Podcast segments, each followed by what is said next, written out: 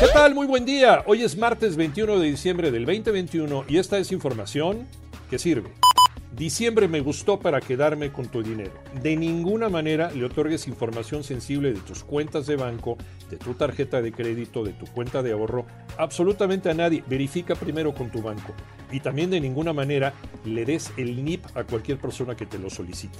Dar el NIP de tu tarjeta de crédito o de débito es como darle a un ladrón las llaves de tu casa. Entra y roba. María Inés Camacho pongas en saco roto lo que advirtió la Conducef. Extrema tus precauciones al momento de hacer compras en línea, ya que diciembre es el mes de mayor actividad de los estafadores cibernéticos. No hagas compras o transferencias electrónicas en computadoras de uso público. No respondas llamadas o correos sospechosos. En pocas palabras, no abras la puerta a los delincuentes. Cuida tu dinero y tus datos personales.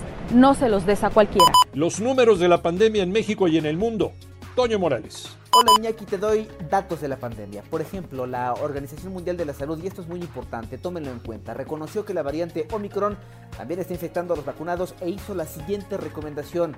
Dijo que se deben cancelar todas las fiestas navideñas debido a la rápida propagación de este nuevo virus. Por cierto, en México ya se reportan 25 casos cifras oficiales de Omicron. Además, los virólogos internacionales aseguran que el gobierno mexicano ha minimizado los riesgos de Omicron.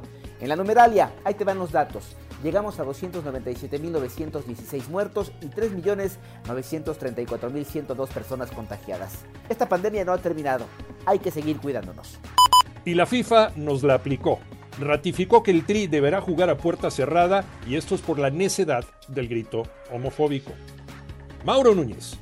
Malas noticias para el tricolor y es que la apelación de la Federación Mexicana de Fútbol no procedió y la FIFA ratificó la sanción de dos juegos a puerta cerrada y una importante multa económica por los gritos homofóbicos en las tribunas. La selección jugará sin público ante Costa Rica y Panamá en la cancha del Estadio Azteca. Escúchanos de lunes a viernes de 6 a 10 de la mañana por 88.9 Noticias, información que sirve por tu estación favorita de Grupo Asir y a través de iHeartRadio.